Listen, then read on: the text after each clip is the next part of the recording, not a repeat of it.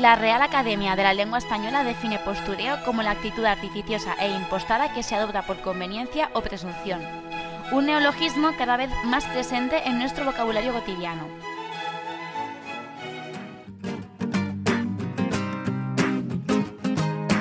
Y es que posturear se ha convertido en una forma de vida, capitaneada por las influencers y creadores de contenido que llenan nuestras pantallas de fotos, poses y comportamientos que harían las delicias de cualquier pintor manierista.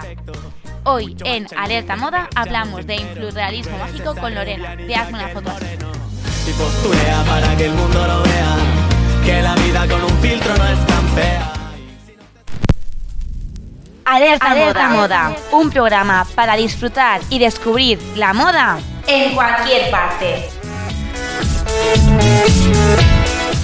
Bienvenidas y bienvenidos a Alerta Moda. Soy Teresa Vivo y me encanta que hayas sintonizado este viernes Paterna Hora Radio o que hayas dado al play a tu reproductor de iVoox y Spotify para disfrutar de esta charla sobre el mundo digital con nuestra invitada de hoy. La pandemia nos ha brindado mucho tiempo para estar pendientes y enganchados a nuestras redes sociales favoritas. Esas que desde hace ya décadas están conquistadas por personajes que nos abren las puertas de su vida, nos invitan a conocer su estilo de vida y a imitar sus hábitos de consumo. Interactuamos con ellas, les preguntamos mucho por su base de maquillaje favorita, la marca de sus pantalones o los tés que beben diariamente. Pero también nos dejan estampas y momentos que hacen que nos llevemos las manos a la cabeza. Es por eso que cada vez más surgen voces y plataformas que desvelan esos deslices que tienen nuestras Instagrames favoritas. Y una de las voces que más se escuchan en Instagram es la de nuestra invitada de hoy. 102.000 personas están enganchadas a sus reflexiones y sus memes que protagonizan esas poses forzadas, esos gazapos y esos momentos por la boca muere el pez de influencers y creadores de contenidos. Lorena abrió en pleno confinamiento la cuenta de memes de Instagram Hazme una foto así. Una cuenta que estoy segura de que muchos conocéis y que nos va a presentar ella misma. Hola Lorena, bienvenida. Hola, ¿qué tal Teresa? ¿Cómo estás? Bueno, yo estoy encantada de que, de que vengas aquí a, Alerta Moda en esta cuarta temporada, que la verdad es que, vamos, yo creo que es una de las invitadas a las que yo más ganas tenía de, entrevistar, porque soy muy fan. Es que soy muy fan. Bueno, muchísimas gracias. Yo eh, de verdad que no sé si es porque estoy inmersa en esto, pero de verdad que no, no, lo veo para tanto. Simplemente creo que pongo voz a, lo que tú comentabas, ¿no? A, a, la gente que se cansa de esa realidad totalmente distorsionada, de esa imagen que nos quieren vender tan, tan perfecta. Y nada, hay una voz un poco disruptiva, o sea, simplemente pongo voz a lo que todos pensamos. Cuéntanos un poco, aunque ya creo que quedan pocas personas que no conozcan tu cuenta, ¿qué es Hazme una foto así y cómo nace esta cuenta que nos tiene súper enganchados? Bueno, esta cuenta nace en el confinamiento porque, bueno, yo caí en un ERTE, de hecho la, primera publicación es de finales de marzo, eh, porque yo caí en un ERTE el, 14, este, trabajaba en uno de los sectores más afectados por, por esta crisis y nada, estaba en casa pues como todos, la primera semana bizcocho, deporte, meditación, tal, pero a la segunda ya nada, ya, ya se me caía la casa encima. Y mm, subí una foto de un influencer que estaba haciendo un haul de ropa que le había llegado nueva en plena pandemia, porque me pareció como la gota que, colmó el vaso, ¿no? Eh, es decir, a ver, em, estamos en un estado de calamidad eh, inédita, no sabemos lo que va a pasar con, el país, con la sanidad, eh, porque aparte yo recuerdo los primeros días como mucho más duros, ¿no? De, sí. Luego ya un poco nos acostumbramos a estar en casa.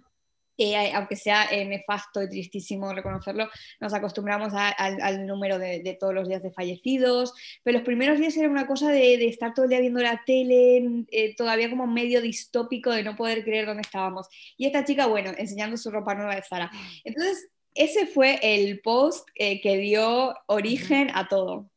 Y bueno, y a partir de ahí pues empecé, yo como usuaria de Instagram meses atrás veía las poses tan forzadas, la típica de la manita en la cara, así estirándote los ojos, tal, y decía, ¿cómo puede ser que hayamos dado por sentado que, que esto es estético, ¿no? O que esto es un modelo a seguir y que nadie se plantee que esto es ridículo y no solo nadie se plantea que esto es ridículo, sino que cuando nosotros vamos de vacaciones o nos queremos hacer un selfie, las imitamos, porque eso es así. Em, entonces nada, pues empecé a subir memes, pero pensando que me iban a seguir, pues eso, mis amigas, eh, mis primas y mi novio obligado. y la verdad que tuvo un crecimiento eh, súper progresivo, pero, pero imparable, o sea, como, te, como has dicho, uh todos mis seguidores en, en unos meses. entonces, bueno, ese fue el origen y esa es un poquito la misión. Como decíamos Lorena, hay cada vez más, más voces críticas ante el uso y abuso de las redes sociales y el comportamiento de los influencers, pero sí que es verdad que en tu cuenta lo que encontramos es mucho respeto y ciertas líneas rojas que nunca traspasas. Y eso también pone en valor, creo, eh, lo que haces, ¿no? ese trabajo de te lo tomas con humor, pero sin embargo, pues sin, o sea, sin intención de ofender y sin intención de faltar el respeto a nadie. Sí, sí, totalmente, sin incitar al odio tampoco, porque creo que hay cuentas que señalan estas cosas, pero, pero un poquito, mm, pues eso, incitando al odio, a la crítica. Lo mío es como una crítica reflexiva, pero disfrazada de humor, que aparte yo creo que es el formato por excelencia de las redes de día que Estamos eh, mm, bombardeados todos los días de titulares, a cuál más largo y más denso, y, todo el día guardándonos artículos o vídeos largos para verlos cuando tengamos un rato. Tal. Yo creo que el formato humor lo consumes en el momento, no te demanda demasiada atención, eh, te saca una sonrisa, te pone en contexto muchas veces. Em, entonces yo trato eso, de que siempre se vea de que es con humor eh, de no incitar al odio, o sea, simplemente presentar lo que hace cada uno, pero yo creo que, eso, ¿no? Desde, desde la chufla y tal, la gente se queda más con la risa que con eh, la patochada que ha hecho, puede ser lo dicho. Eh, y bueno, sí, por supuesto, líneas rojas de nunca jamás aludir al físico, de ninguna muy contadas veces la indumentaria, o sea, tiene que ser algo verdaderamente llamativo para que me fije en la indumentaria. Simplemente, pues eso, son actos, poses, maneras de expresarse, eh, bueno, la escala de valores de su vida que nos transmiten con sus actos, etcétera. nada es ofensivo. De Vamos hecho, a Vamos a ver todo eso, pero yo quería preguntarte si tú te lo pasas tan bien como, como nosotras mientras que, mientras que planificas esas, esos posts, porque claro, yo lo veo y nosotros nos vemos de la risa, pero yo siempre pienso, es que detrás de esto hay un trabajo de documentación y a veces el trabajo de documentación pues no es tan divertido como, como pensamos. Sí, a ver, yo me lo paso muy, muy bien haciéndolo, pensándolo. De hecho, bueno, spoiler, bueno, cuando sí, eh, voy a, esta tarde voy a publicar eh, una cosa que se me ocurrió anoche un poco de tiripa y yo sola me estaba riendo mientras lo buscaba. Después, evidentemente, hay un trabajo que es más farragoso y que te demanda mucho tiempo, que es el de buscar el meme, cortarlo para que quede justo la frase que quieres después del efecto que quieres, etcétera, que eso ya sí que me demanda bastante tiempo. Claro últimamente me está costando un poquito más sostenerlo en el tiempo porque, bueno, me he reincorporado a mi trabajo y ya no tengo todo el tiempo libre que tenía en. Pero pasarme, me lo paso pipa, eh, me lo paso pipa haciéndolo y luego me lo paso pipa leyendo el feedback de la gente. O sea, hay cosas que a mí se me escapan o que a mí no se me ocurren y la gente te las responde y, y me lo paso pipa también leyendo a la gente. Sí, muchas veces incluso en la entrevista has dicho que, que, hay, que tú ves a, encuentras a comentarios que dices, bueno, es que esto en realidad hace, casi que te ha hecho más gracia que lo, que tú mismo has puesto. o sea, que el feedback la gente alimenta como esa sensación de eso, ese humor, esa crítica constructiva y divertida. Totalmente, sí, sí, es como cuando, eh, no sé, si tú cuentas un chiste y el chiste, bueno, funciona y está bien, pero a alguien se le ocurre un final alternativo para ese chiste que es todavía mejor y lo pone. Y entonces te ríes y otro le contesta, ah, sí, ¿por qué tal? Y te vuelves a reír. En los comentarios a veces se dan debates súper enriquecedores. Por ejemplo, en este del hall que te comentaba de, la chica en plena, en plena pandemia, se dio, bueno, el típico debate de, vale, sí, pero los repartidores tienen que comer también, vale, sí, pero ¿a qué precio? Tal. Claro ese debate. Eh, y luego en otros es, humor, simplemente humor, a ver quién dice la cosa más graciosa y más creativa. Eh, así que yo creo que, es igual de divertido leer mis cosas que leer los comentarios de la gente, o a veces incluso más. No podemos olvidar, Lorena, que tú te dedicas profesionalmente a, la publicidad, a la, creación de contenido, ¿no? Entonces, además de dar una visión crítica, también das una aportación profesional, que muchas veces también falta en cuentas que se dedican a analizar los comportamientos de influencers. ¿Qué es un content creator? A mí me gustaría saber qué es un content creator y si todas las influencers son content creator, porque las biografías está claro que todos somos content creator, pero claro, después si analizas un poco lo que suben y cómo lo planifican, claro, hay contenido que no, que no enriquece, que no te, no te aporta nada, no aporta valor. Sí, contenido muy espontáneo, muy vacío, eh, de meter, no sé, cinco anuncios seguidos y luego una foto de la tele viendo Netflix.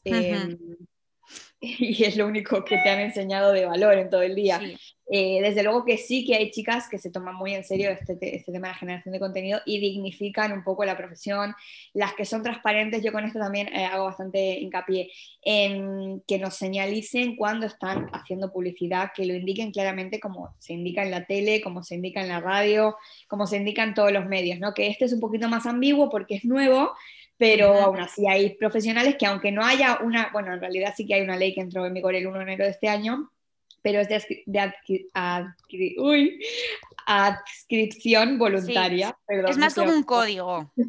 Exacto, es un código, entonces eh, no hay consecuencias penales si no se hace. Y ahí ya ves un poco también eh, la, pues, la altura moral de cada una, de decir, claro. es como, no sé, eh, llevar mascarilla, ¿vale? Si no tengo un policía todo el día detrás, pero sé que tengo que llevarla. Bueno, yo sé que no voy a ir a la cárcel por no marcar que esto es un anuncio, pero sé que tengo que marcarlo.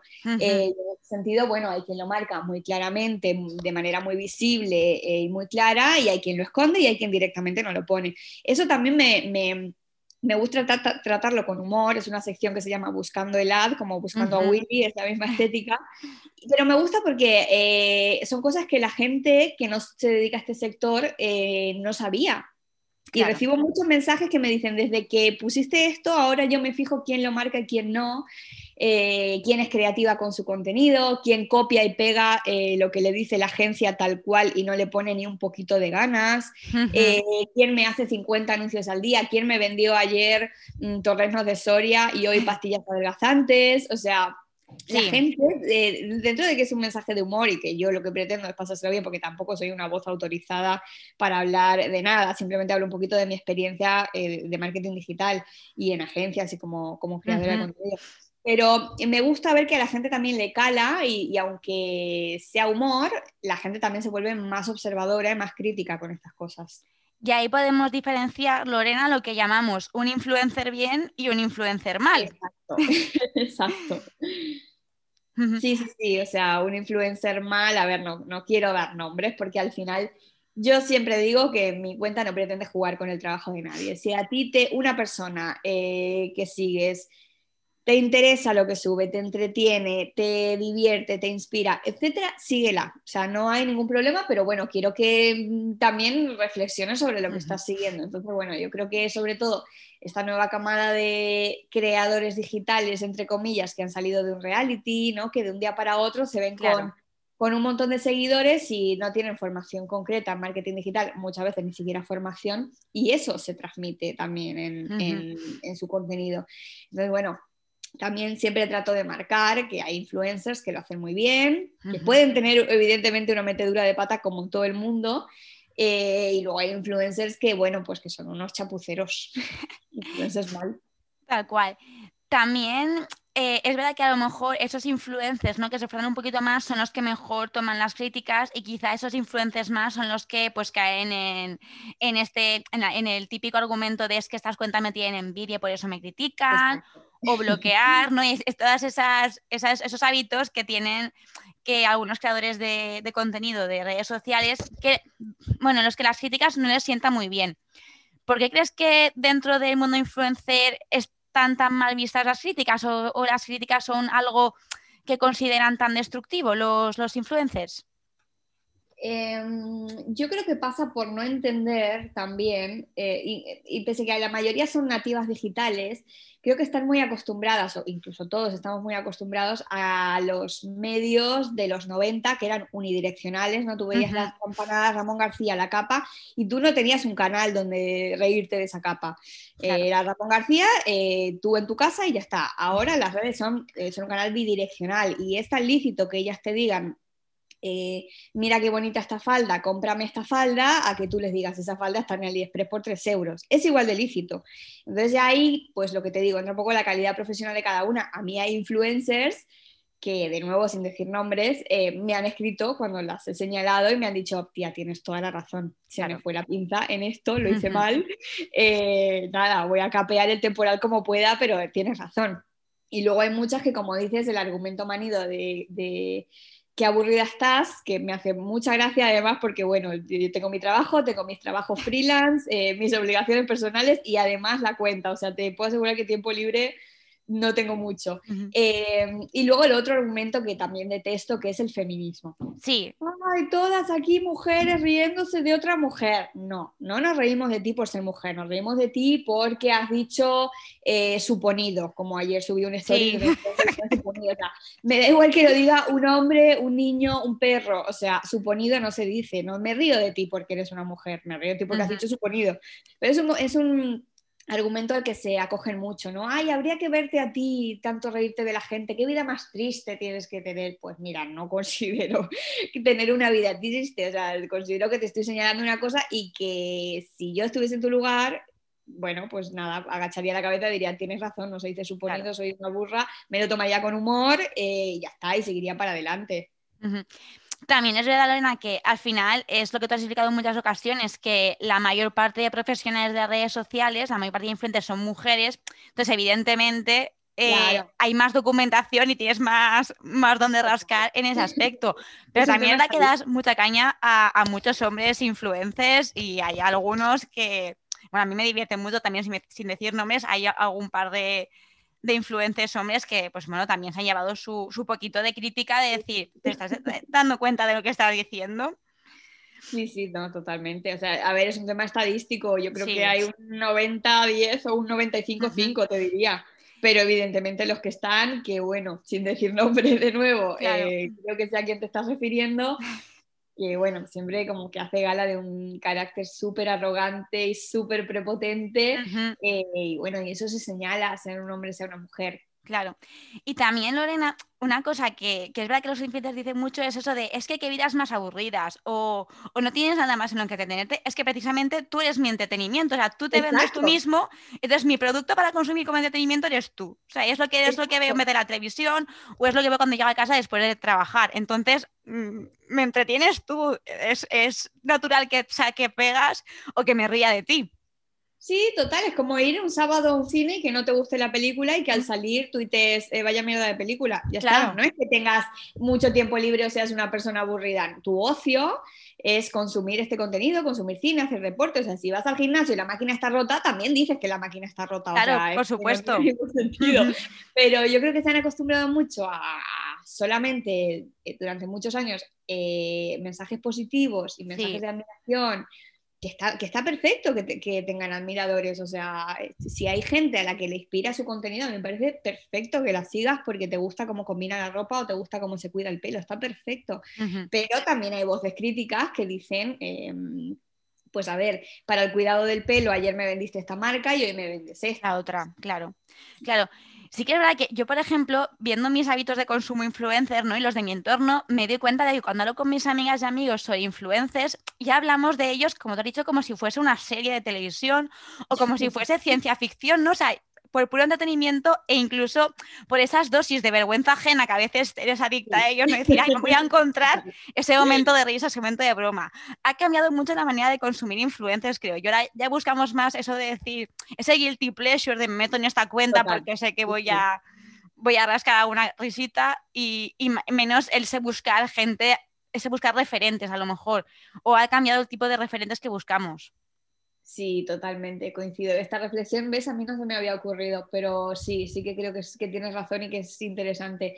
Eh, ¿Qué porcentaje de audiencia lo sigue porque está interesado en su vida y qué porcentaje de audiencia lo sigue por puro morbo de, decir, eh, pues no sé, pues como el que escucha reggaetón en el coche y sabes que no es una música de la que estar orgulloso, pero tú la disfrutas. Es tu, Tal cual. también. Em, sí, cabría, estaría bien hacer una encuesta y decir cuántos lo seguís por verdadera inspiración o por verdadero interés. Eh, sí, sí, sí.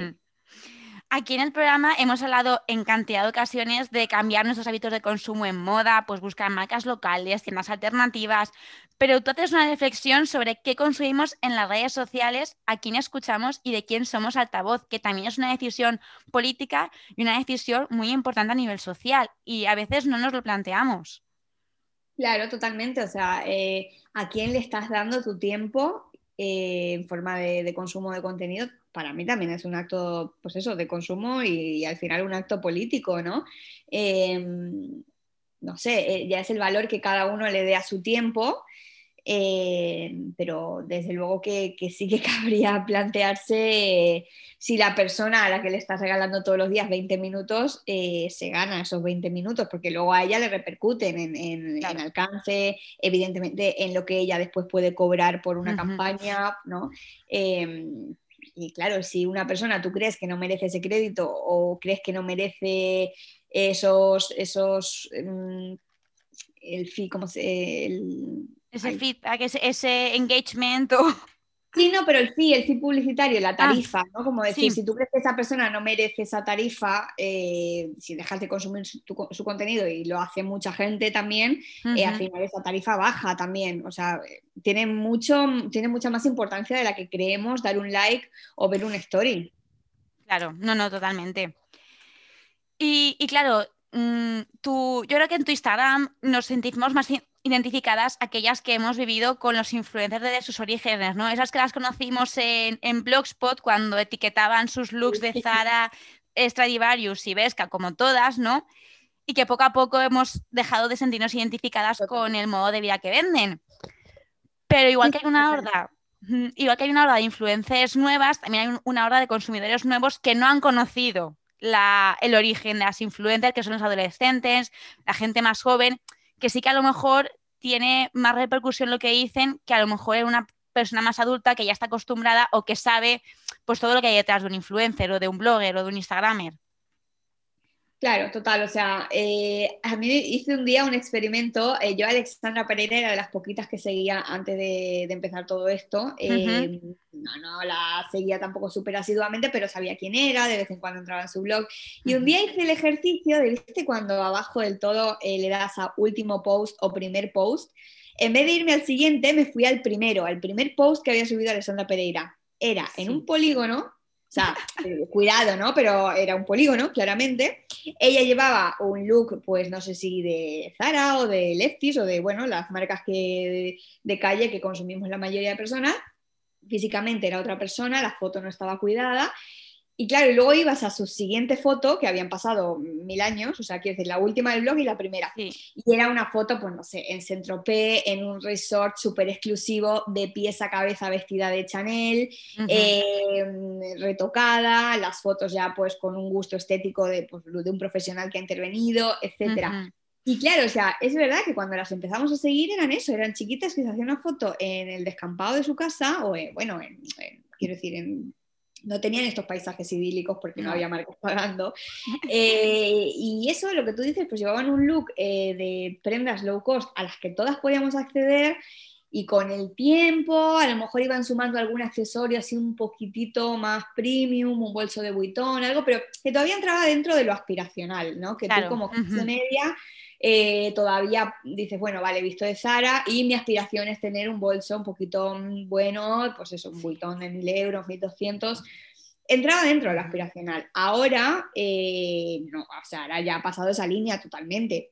Claro. O sea, ahora creo que, justo por hablar de ella, de la que estamos hablando, ahora creo que está en Dubai en un hotel de estos de 4.000 euros la noche, eh, se cambia cada media hora de bolso un Hermes de 27.000 euros, o sea, ya ha dejado de ser algo en lo que te veías reflejada eh, o en lo que te, sobre lo que te gustaba proyectar tu aspiración para hacer algo, para hacer, sí, para convertirse en algo que es totalmente ajeno a ti, o sea, ninguna vamos a llegar nunca a ese nivel de consumo. Eh, y a ese nivel de ostentación, principalmente porque no lo paga ella, lo pagan las marcas. y, no, me estoy enfocando en ella porque me caiga mal ni nada. O sea, estoy simplemente diciendo que eh, las marcas han cruzado esa línea eh, y han dejado de, se han alejado totalmente de la audiencia real, que ya no se ve reflejada en eso. Eh, entonces, eh, creo que nos hemos ido un poco de, ah, del tema. ¿Por qué estábamos diciendo no, porque, porque al final mm, gran parte del público de estas influencers, has hablado tú de ah, Pereira, que a lo mejor sí que tiene un público más, más, más mayor o más adulto, pero hay muchas otras que, siguen las cenizas que tú dices, en bolsos de Chanel, marcas que dejan de ser aspiracionales, dejan de ser pues el bolso de Marc Jacobs o el Longchamp o ese tipo de cosas que... una cosita más de Exactamente. Eh, y claro, Pero las claro, ahora, se ven ejemplo, ahí. Ay, disculpas, ya, se ha, se ha montado. Eh, tú ahora, por ejemplo, eso, tienes 18 años y no conoces a esta chica y no sabes cuál es su historia y ves que está en Dubai en un Sheraton de 4.000 estrellas y vestida así de pies a cabeza y dices, jolín, yo también, yo por qué no puedo eh, ser así, o sea... Gente que no ha visto esa progresión o que no tiene esa capacidad de comprender cómo funciona la industria y el marketing, eh, claro, se debe volver loca, debe Claro. decir, eh, pero porque esta chica sí tiene mi edad, eh, tiene un armario de 3 millones de euros y yo tengo ropa de Bershka, Ujú. ¿no? Gente que no ha visto esa progresión, sí, y debe ser, sí, sobre todo para la gente que no ha visto... mm, ¿Cómo no empezaron? cómo ha empezado la carrera, gente que se piensa que cualquiera puede llegar ahí, o sea, yo Sí. Personalmente creo que las que están ahí están, que son cuatro o cinco. Luego hay un gran saco de chicas que lo intentan, pero que están a otro nivel, por Sí. debajo. Y luego hay eh, la gran mayoría de gente que nunca llegará a eso. O sea, de influencers quiero decir que lo intentan, pero que nunca llegarán a esos niveles, porque esas, bueno, esa Dulceida y cuatro más fueron las pioneras. eh, y ya está, y el resto. No, bueno, no sé, quizás sale alguien con un carisma y una fuerza que logra llegar ahí, pero yo diría que está todo el pescado vendido ya. Sí, cada vez es más difícil en, este, en el mundo influencer. Hay más competencia. Yo antes de empezar esta cuenta pensaba que había, no sé, 20, 30 influencers, en serio. O sea, que estaba Sí, Yara, Dulceida, tal. eh, y luego, pues, pues, no sé, pues eso, 20 o 30. Y de verdad que le das una patada a una piedra y salen, pero, pero 500.000 influencers y además con un montón de seguidores, con regalos de marcas. Y dices, pero esta chica, si, si, si no, no la conozco de nada, no ha hecho nada. Yo he descubierto influencers gracias a tu cuenta, porque tampoco las conocía y de repente digo, pero ¿quién es esta mujer? ¿Qué ha hecho? ¿Qué, ¿A qué se dedica? ¿Por qué está donde está? Sí. Eh, y una cosa que a mí me sigue pareciendo muy llamativa, ¿no? Y que esto es una pregunta a la que yo no me sé responder y fíjate que he leído, he buscado, eh, es por qué las marcas, por qué ciertas marcas siguen trabajando con, con ciertas influencers cuyo target está muy alejado de lo que ellas venden. O sea, es una cosa que a mí no me entra en la cabeza y no he conseguido encontrar ningún, ninguna forma de, de encajar ese puzzle, ¿no? A por qué eh, influencers que tienen target de niñas de a lo mejor 15, 18 años, pues de repente están trabajando con Yves Saint Laurent en maquillaje, que son niñas que, bueno, que Yves Saint Laurent maquillaje es una marca que aspiracional totalmente, o sea, está en el corte inglés eh, a un tiro de piedra, pero no la van a comprar esas niñas. Exacto. Sí, No. sí. Ahí la no verdad veo- no, no lo entiendo, no sé si es parte de, de una estrategia de querer a futuro eh, mm, incorporar a, a ese target que todavía está, eh, o sea, evidentemente no se lo puede consumir porque no están ni siquiera integrados en el mercado laboral, pero yo creo que a lo mejor puede ser una manera de que les vaya sonando la marca a futuro, de que en unos años cuando empiecen a tener sus primeros sueldos eh, les suene la marca, la asocien con alguien. Luego, a ver, no olvidemos que también estas niñas de 15 años no trabajan, o 18, eh, no trabajan, pero bueno, eh, piden reyes, Claro. piden cumpleaños. Entonces, mm, creo que debe ir por ahí, pero, o sea, desde luego se nos debe escapar a nosotras que no, que no estamos en altas esferas de, de marketing. O sea, un sentido tendrá. Yo como Sí. consumidora no se lo veo tampoco, coincido contigo 100%, que, mm, no sé, Nuria Blanco, eh, por ejemplo, que es una chica de 18, 20 años, eh, Carla Vico, todo este grupito así de chicas que son mucho más jovencitas, Sí. eh, de repente te sacan, pues eso, un bolsazo de 4.000 euros y dices, ¿realmente esto le es rentable a la marca? O sea, más allá de- del puro product placement y de, y de que se conozca la marca. En términos de conversiones, eh, ¿esta chica convierte en estos niveles de- de precio? Claro. Es una pregunta que yo me, me hago siempre porque me, vamos, me, me llama muchísimo la atención. Eh, y al igual que estas marcas grandes que hacen ese tipo de inversiones en influencers, luego también eh, hay marcas que pierden credibilidad porque también tienen falta de criterio y dejan su imagen y su popularidad a merced de perfiles muy chapuceros, porque llevamos viviendo con el fenómeno influencer muchísimos años y yo sigo viendo campañas muy de perfil bajo, muy machaconas, auténticos teletienda. Mm, ¿Los departamentos de marketing estarán concienciados de lo que ha cambiado la percepción de los influencers por parte del consumidor? Mm, yo creo que algunos sí, pero lo ven como un mal necesario. O sea, lo ven como algo con lo que hay que comulgar, aunque no estés seguro de, la conversión, como hablábamos, o, seguro de querer asociar tu marca a esos valores. O sea, no hace mucho yo saqué el caso de una chica que una marca de bolsos eh, de gama media le regalaba un bolso, eh, no sé si lo viste, eh, y decía, mira qué bonito, me encanta, tal, y te ibas a su Vinted en tiempo real. Exacto. Y yo lo había colgado en Vinted, o sea, ni siquiera se esperó a que se terminara la historia. Le hizo la foto, ay, mira qué bonito. Y la misma foto la subió a Vinted en tiempo real. Sí. O sea, o bueno, o la típica también, súper típica de, ay, me he comprado un Huawei, me he comprado un Samsung, me encanta, mira qué chulo, tal. Y la siguiente foto es un selfie con un iPhone. O sea, a mí, realmente a lo mejor por, por contrato no hay ninguna cláusula de exclusividad que las obligue. Es como lo que decíamos antes, ya es un tema también de, profesionalidad de una, ¿no? Que, aunque no te obliguen a poner el tú lo pongas, que aunque no te obliguen a, hacer exclusividad con Huawei, que no pongas inmediatamente después un story de iPhone, no por un tema contractual, sino de credibilidad para con tus seguidores. O sea, yo una vez leí a Blanca Suárez, que tenía un contrato, creo que era con Samsung. Con Samsung, que era, eh, era Galaxy Gale, con con sí, Peluso y sí. Eh, y leí que ella ni siquiera estando así en una reunión con amigos cogía un iPhone de un amigo para que no le pudiera nadie sacar una foto con un iPhone en la mano. Claro. O sea, ahí es donde te das cuenta eh, que, que, repito, o sea, hablo sin saber, a lo mejor ella sí que tenía una cláusula de exclusividad mm, súper bien pagada y por eso se cuida tanto.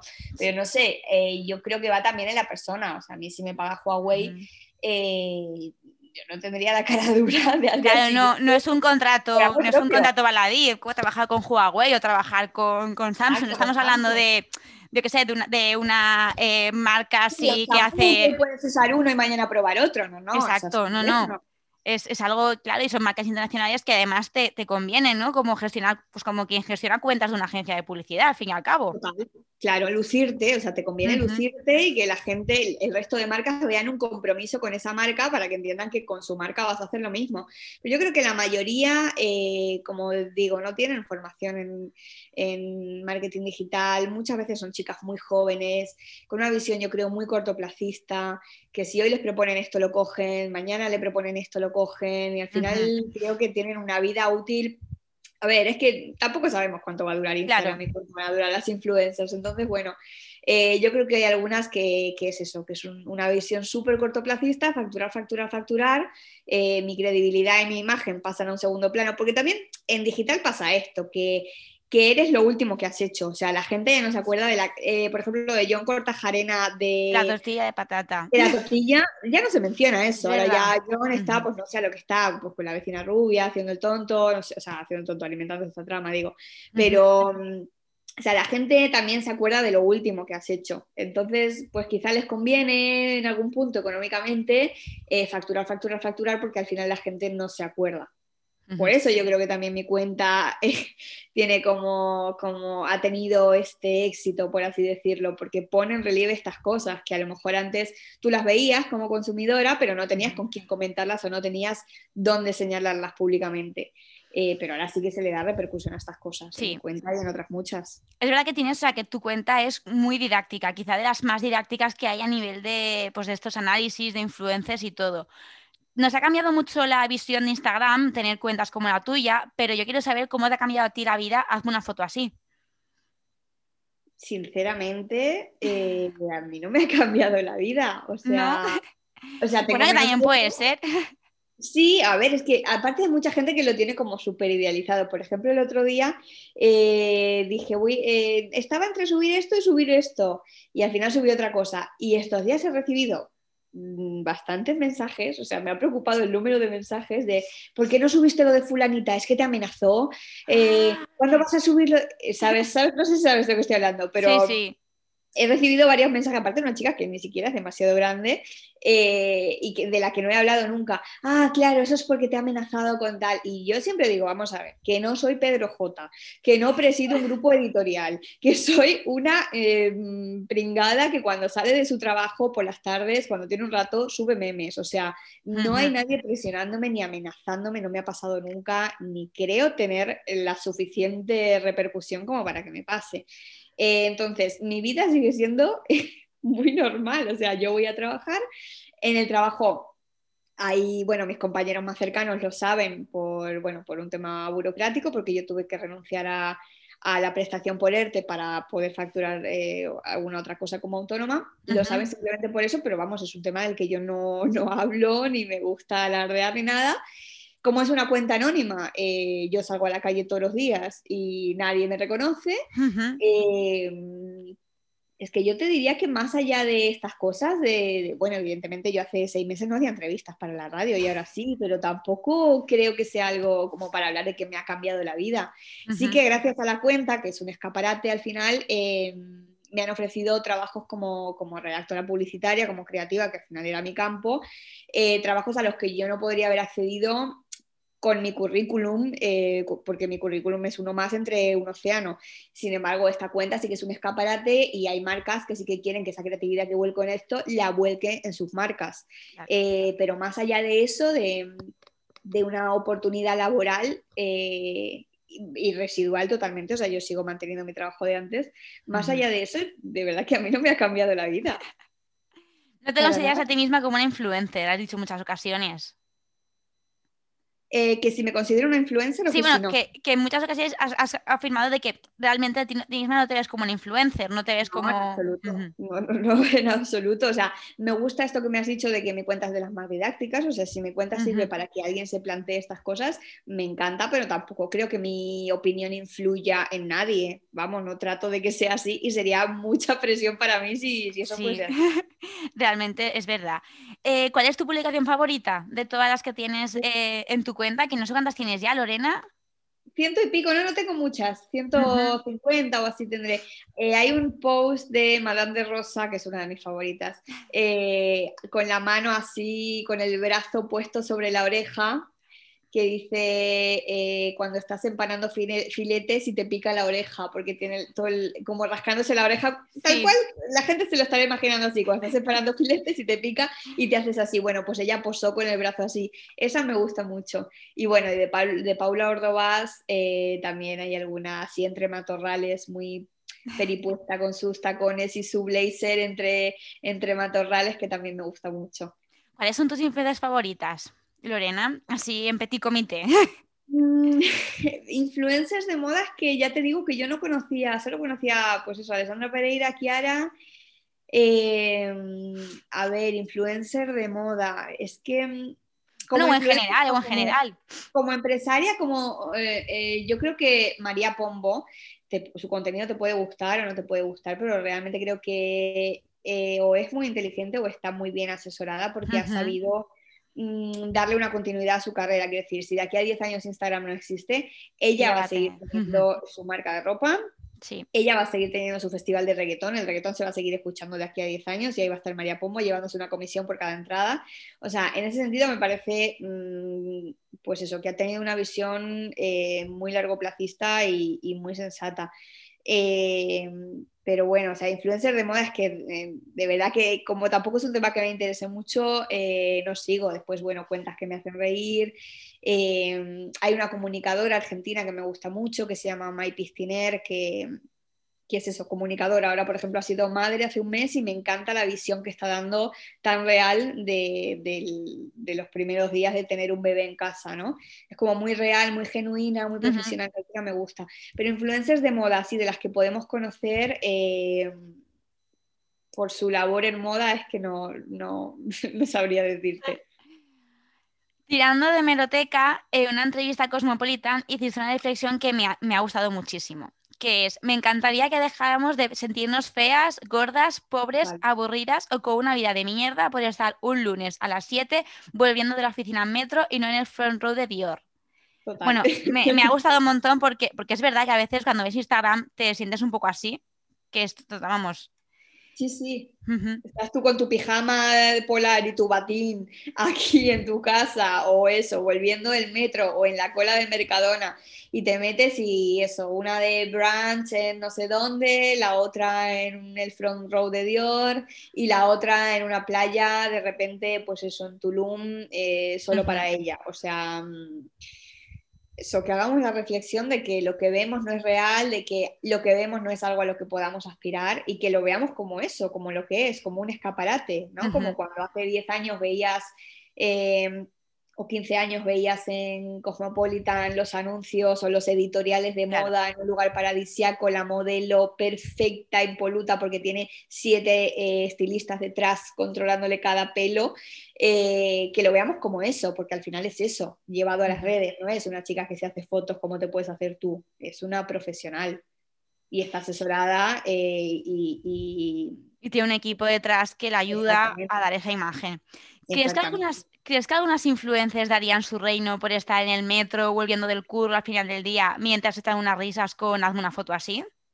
Mm, a ver, yo también defiendo que no debe ser fácil eh, ser alguna de ellas. sí, sí, por, eso, por eso lo digo, que a veces pensamos lo que tú has dicho, que esto que Instagram es un escaparate, que, pero que a lo mejor algunas de ellas dirían, pues mira, ojalá me pudiese reír de, de mí misma.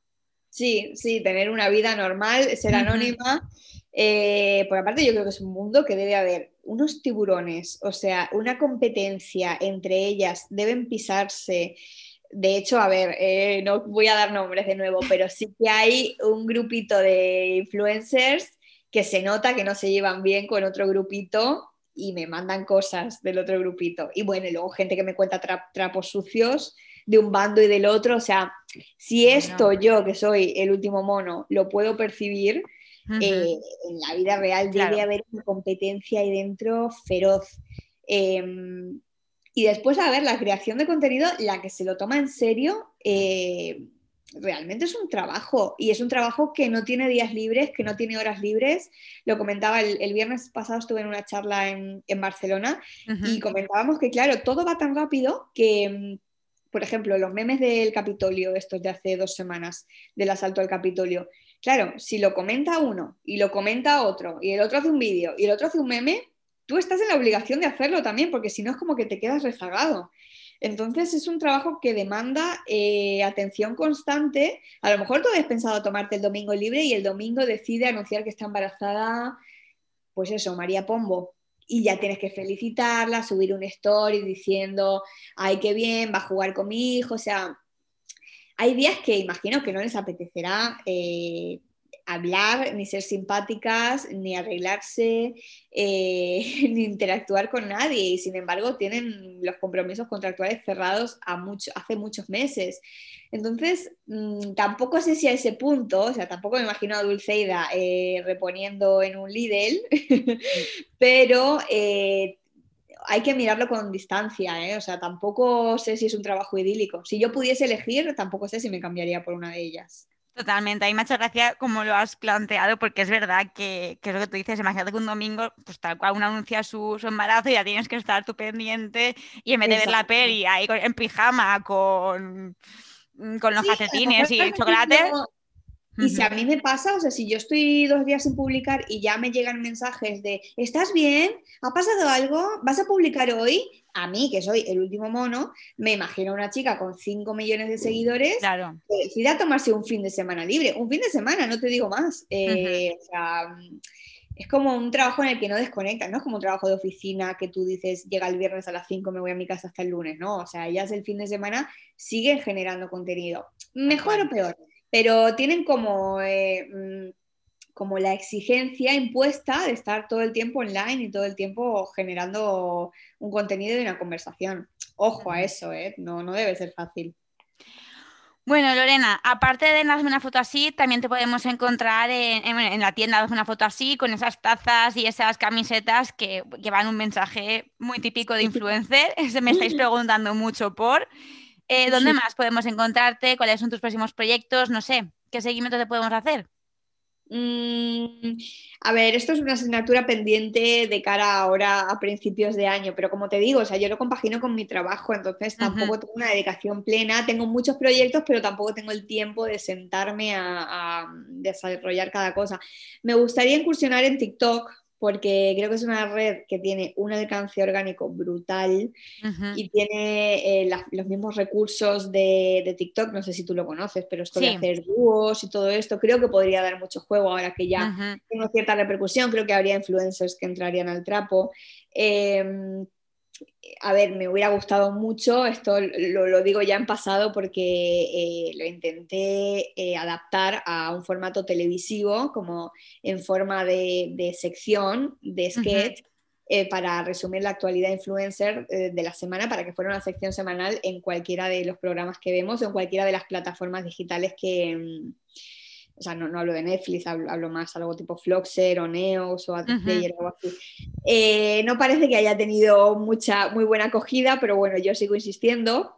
Entonces estoy en eso, en, producir un episodio piloto para eso, para ver si saliese, adaptar a, otros, a otras redes, incursionar en otras redes y bueno, y supongo que lo que vaya viniendo. Es que como te digo, o sea, a veces cuando eh, tengo la oportunidad de hablar así con, con alguien de fuera, eh, me transmite una magnitud de este proyecto que luego no es tal. O sea, para mí no es tal, para mí es parte de mi rutina. Pues eso, salir de trabajar, hacer la comida, tal, y bueno, y cuando tengo un rato decir, bueno, a ver en qué anda esta gente, a ver qué voy a subir hoy.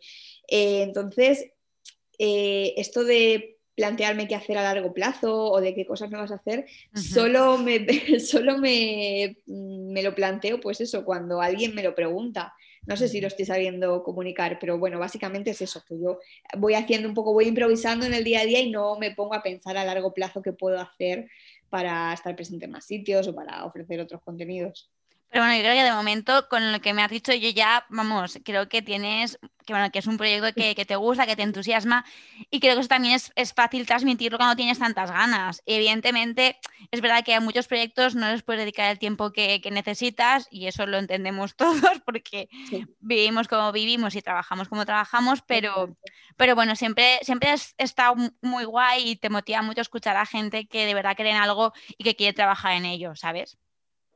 Sí, totalmente, pero es que eh, como esto nació de una manera tan espontánea, eh, yo nunca me lo planteé como un proyecto laboral o como un proyecto a largo plazo. Por eso te digo que voy dando como un poco palos de ciego, eh, voy publicando, voy creciendo, voy dando charlas, voy dando entrevistas, voy haciendo cosas, pero em, no ha llegado todavía el momento de plantearme, bueno, ¿qué quiero hacer? ¿Quiero dejar mi trabajo anterior para dedicarme 100% a esto? Si es así, eh, ¿cómo lo voy a hacer? Eh, ¿Cómo lo voy a prolongar en el tiempo? Porque evidentemente este formato mm, tendrá una caducidad como lo tienen todos. ¿Cómo puedo hacer para que esto de aquí a cinco años me siga dando de comer? Eh, o me dé de comer, mejor dicho, porque ahora mismo es muy residual el ingreso que obtengo de esta cuenta comparado con el tiempo que invierto. O sea, no sé, son muchas preguntas que que como te digo, no, me ha dado prácticamente tiempo a hacerme porque el crecimiento ha sido muy rápido y muy inesperado. Bueno, como siempre, eh, la última pregunta que hacemos a nuestros colaboradores, a nuestros colaboradores, uy, madre mía, me estoy rayando. Perdón, Lorena, es que bueno, como siempre, la última, la última pregunta que hacemos siempre a nuestros invitados son esas recomendaciones de, pues, de series, documentales, blogs, revistas, cualquier cosa en la que podamos, o a través de la que podamos aprender y podamos, bueno, pues conseguir visiones alternativas de todo este mundo de la moda, la cultura, la industria, internet. ¿Qué nos traes tú, Lorena? Bueno, yo algo que es completamente alejado de este mundo que venimos hablando, pero bueno, eh, habréis notado que tengo un acento un poco raro porque viví en Buenos Aires tres años eh, y toda la vida estuve obsesionada con Latinoamérica desde, desde que tuve uso de razón. Entonces hace poco vi un documental en Netflix que se llama Rompan Todo, que es la historia del rock en Latinoamérica.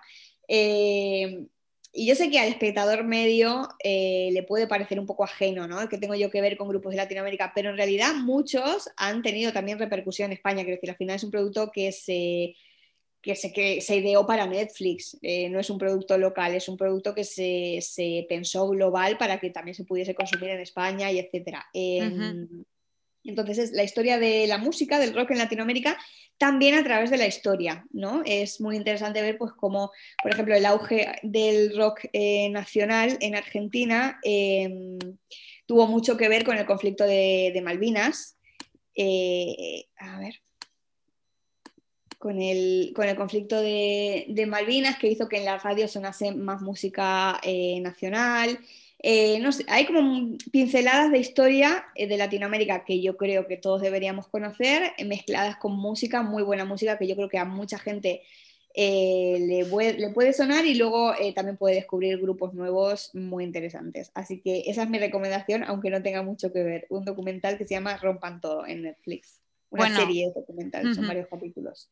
Bueno, no tiene que, a ver, siempre pensamos, ay, esto no tiene que ver con, la moda, ¿no? Muchos, muchos invitados nos dicen eso y al final, eh, pues hay moda en todos los sitios, es una manera más de expresarse y la música y la moda y sobre todo el rock nos ha dejado también colecciones, ideas y, prendas increíbles. ¿no? Yo creo que cualquier amante de la música, cualquier amante de la historia y cualquier amante de la moda podrá disfrutar del documental que yo estoy deseando ver.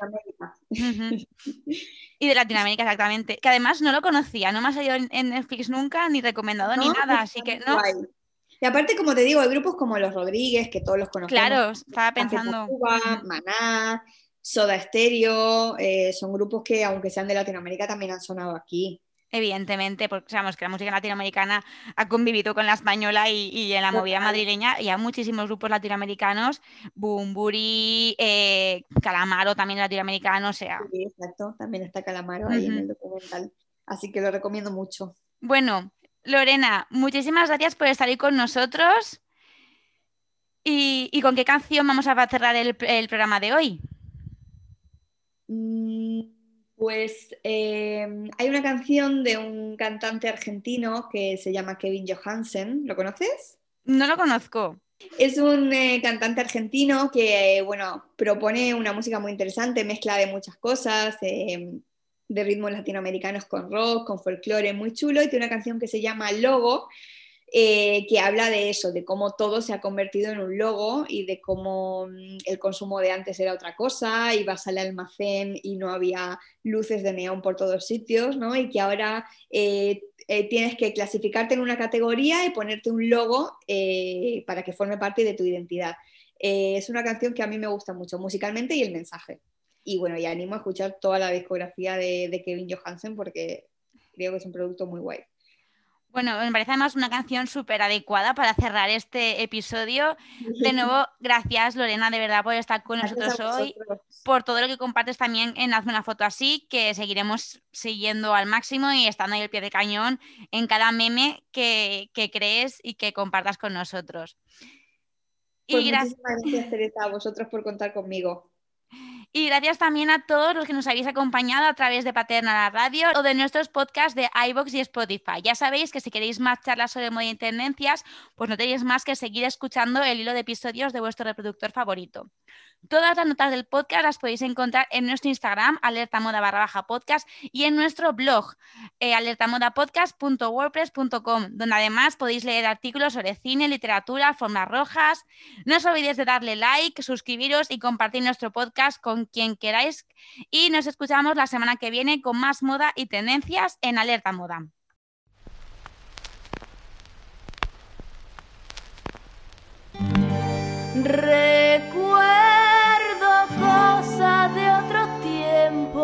De cuando el almacén no tenía luces de neón, cuando el paraíso no tenía marquesina.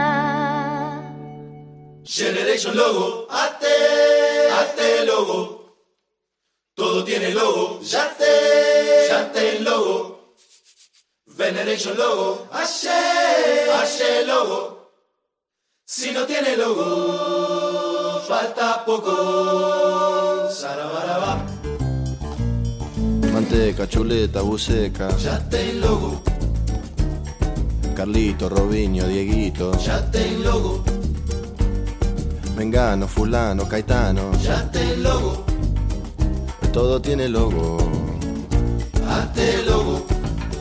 Sarabaraba. Coraça, coração, coragem, já tem logo. Sarasa, bobaça, bobagem, já tem logo. Su tío, mi hermana, tu abuela, já tem logo. Si no tiene logo, falta poco. Sarabaraba. Compre todo ahora porque ahora ya es mañana y mañana ya va a ser pasado. Si no compra todo seguro lo compra otro y después seguro se lamentará. Todo sale, aprovecha que sale temprano y sin más demora. Si no compra ahora va a caer en bancarrota espiritual, intelectual y emocional. El yoga en boga y la toga. Ya tenlo. Orgánico, transgénico, higiénico. Ya tenlo. El mantra, el tantra, el chantra. Ya te logo, El rockstar, el popstar, el allstar. ya te logo.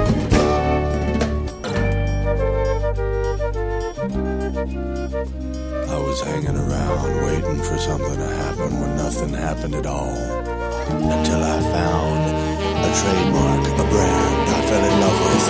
I fell in love with that lovely big fat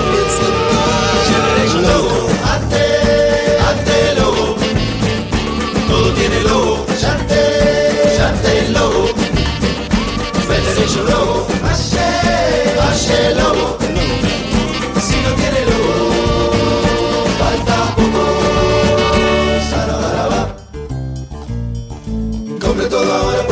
Ya mañana y mañana ya va a ser pasado.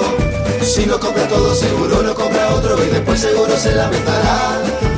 Todo sale, aproveche que sale temprano y sin más demora. Si no compra ahora va a caer en bancarrota espiritual, intelectual y emocional. Carlito, Robinho, Dieguito. Ya te logo, La roña, la doña, Macoña. ya te logo, El dating, el rating, skating. ya te logo, El dealing, el feeling, el peeling. ya te logo, El mantra, el tantra, el chantra. ya te logo, Festival, carnaval, te logo. Ya se fue, ya vendrá Sarabá. Recuerdo cosas de otro tiempo, de cuando el almacén no